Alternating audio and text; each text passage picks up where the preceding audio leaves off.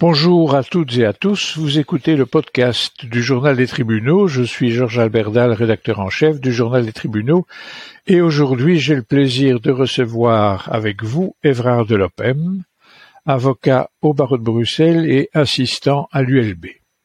Avec Justin van der Skuren, il a rédigé l'article du Journal des Tribunaux consacré au système informatique DPA Deposit, qui a été créé à l'initiative de l'OBFG et de l'OVB, donc de l'ensemble du barreau belge. Ce numéro est sorti le 29 octobre 2022. Il est disponible aux abonnés du JT et aussi sur notre site internet larcier.com. Et au cours de cette émission, ben, nous allons tenter de décrypter ce système réservé aux seuls avocats pour le dépôt informatique du document. Et première question, euh, maître de l'OPEM, que cache ce mystérieux cycle DPA que tous les avocats ont déjà vu euh, En quoi consiste-t-il Et au fond, quel est son but et sa valeur ajoutée? Alors, merci d'abord de me, recevoir. Je suis ravi de pouvoir prolonger la, contribution que Justin et moi avons rédigée euh, dans, le, JT euh, il y a quelques semaines. Euh, mais vous rentrez dans le vif du sujet, en particulier avec la dernière partie de votre question, qui porte sur la valeur ajoutée de, ce fameux système DPA. Euh, alors pour pouvoir répondre à cette question, il faut peut-être donner quelques mots de contexte sur la création de ce système. Euh, c'est un système, vous l'avez dit, qui a été créé par euh, les ordres, l'OVB, l'OBFG, et qui vient se greffer à un autre système, un système créé peu avant, public celui-là, le système e-deposit un système informatique qui permet de remettre au greffe un certain nombre de documents et au départ uniquement les conclusions. Euh, système créé par euh, la justice et qui est un système gratuit. Alors, le système DPA Deposit, euh, lui, créé donc par les ordres professionnels, eh bien, il est réservé aux avocats et c'est un intermédiaire entre l'avocat et le système e-deposit. Intermédiaire, je le dis tout de suite, payant. Tandis que le système e-deposit, lui, est gratuit. Euh, c'est un intermédiaire, c'est-à-dire qu'il va relier l'avocat au système e-deposit, il utilise le système e-deposit, mais cette fois de manière euh, indirecte. Alors, je pense que ça permet déjà de répondre à la question sur la plus-value. Euh, Quelle est cette valeur ajoutée de DPA Deposit Franchement, je me le demande. En tout cas, euh, on peut dire que, que ça ne saute pas aux yeux. Mais alors vous me direz euh, fort bien, mais nous n'avons qu'à euh, ne pas l'utiliser. Sauf qu'en 2018, un arrêté ministériel a rendu l'usage de la plateforme intermédiaire, donc de DPA Deposit, obligatoire pour les avocats. C'est-à-dire qu'on les a obligés à utiliser cet intermédiaire et corrélativement, on leur a interdit d'utiliser le système public gratuit en direct. C'est là, c'est là, c'est là, si je puis vous interrompre, qu'il y a eu une controverse dont tout le monde a entendu parler. C'est là qu'il y a eu bien entendu une controverse qui n'a pas duré très très longtemps euh, parce que le Conseil d'État y a mis de l'ordre et euh, fin 2019 a annulé l'arrêté euh, ministériel. Et effectivement, certains certains auteurs s'étaient, je dirais, montrés très critiques vis-à-vis non pas tant du système des PA Déposit, euh, que de son caractère obligatoire pour les avocats, en disant notamment que c'était une manière de renflouer euh, ce, euh, ce, lourd investissement qui n'avait connu qu'un succès très maigre, puisqu'en réalité, je l'ai dit, il n'apportait qu'une plus-value limitée. Maintenant, soyons de bon compte.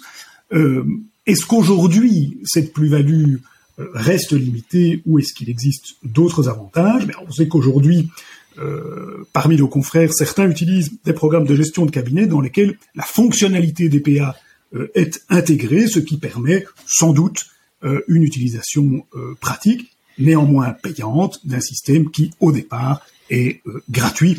Je ne pense pas que cette évolution soit véritablement décisive. C'est ça. Mais donc, le, cadre général étant posé, voyons, prenons le DPA en tant que tel, à côté de l'autre système. Concrètement, euh, comment fonctionne-t-il? Et alors il y a les questions éternelles et évidentes que se posent tous les avocats au point de vue des délais, jusqu'à quelle heure, etc. Enfin, pragmatiquement, comment peut-on voir les choses? Alors, le fonctionnement est assez simple. Euh, vous vous connectez euh, en ligne avec votre navigateur Internet à la plateforme. vous vous y connectez avec votre carte d'avocat, ce qui permet de vous identifier individuellement comme avocat. Euh, vous téléchargez les documents que vous souhaitez euh, remettre au greffe, vous identifiez bien entendu le dossier euh, auquel ces documents se rapportent, c'est-à-dire par le numéro de rôle et par la juridiction concernée. En quelques clics, c'est réglé. Oui, je pose la question de l'Iroquois hein, qui débarque. Je dépose mes conclusions et mes pièces. Alors, euh, ça c'est une particularité que euh, le législateur euh, n'a pas prévue, c'est que le dépôt des pièces ou la remise des pièces au greffe, faudrait-il dire, est effectivement possible par ce système informatique, mais est particulièrement fastidieuse du côté du destinataire.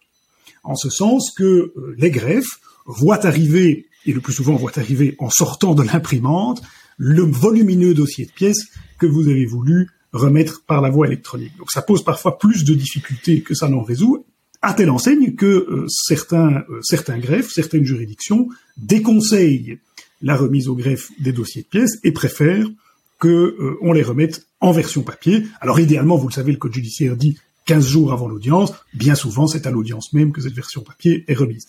Les cours et tribunaux qui acceptent la remise au greffe des pièces par la voie électronique demande bien souvent de doubler cette remise au greffe par la remise d'un dossier papier, parce qu'il est plus facile en cours de délibérer de manipuler euh, un dossier de pièces papier. Alors, pour rebondir peut-être sur le deuxième point que vous euh, soulevez, c'est la question des horaires. Alors ça, évidemment, euh, je dirais que ça a été un bouleversement considérable dans la pratique des avocats que de pouvoir se dire que le monde ne s'arrêtait pas de tourner à 16 heures et que l'on peut désormais remettre au greffe des conclusions le dernier jour du délai, même après 16 heures. Et ça, c'est évidemment une avancée euh, tout à fait considérable. L'heure limite, eh bien, c'est la fin de la journée, si vous êtes le dernier jour de votre délai. Donc jusqu'à minuit, vous pouvez remettre au greffe vos euh, conclusions.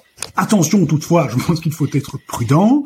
Euh, le système DPA déposite recommande lui-même la prudence en disant si vous êtes au dernier jour du délai, prévoyez quand même deux heures de battement pour être sûr que euh, vos conclusions soient bien remises au greffe euh, aujourd'hui. Donc, je dirais là euh, à nos confrères qui déposent leurs conclusions à la toute dernière minute, je dirais bah, utilisez le système e-déposite directement, vous aurez plus de garanties que la remise au greffe soit faite dans les temps.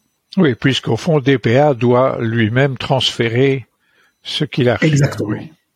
Et donc, euh, ceci, nous connaissons les bonnes vieilles habitudes de la profession dans lesquelles il est rare qu'on envoie ses conclusions euh, longtemps ou même un peu à l'avance.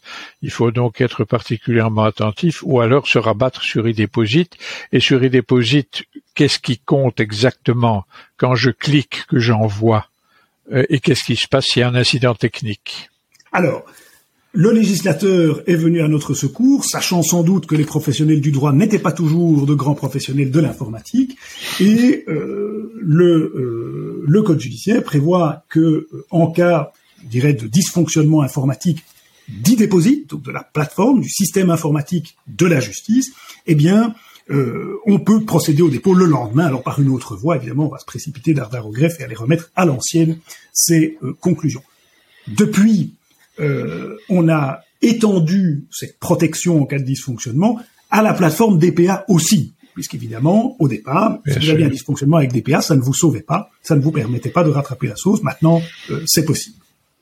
Alors, pour ce qui est de l'identification, vous avez parlé de la carte d'avocat dans le système euh, DPA, mais est-ce qu'il est question de signature électronique?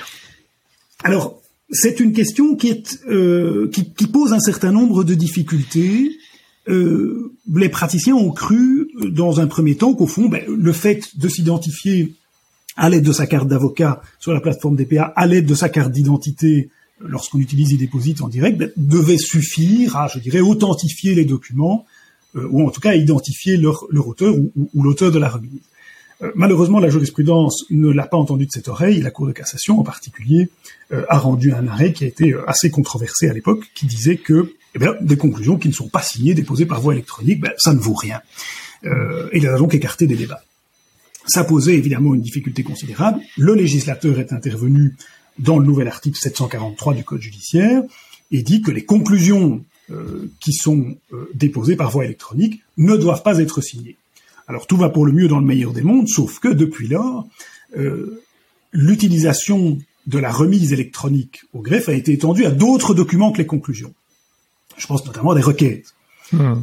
Or, le Code judiciaire, lui, ne prévoit pas cette exception à l'exigence de signature pour les requêtes.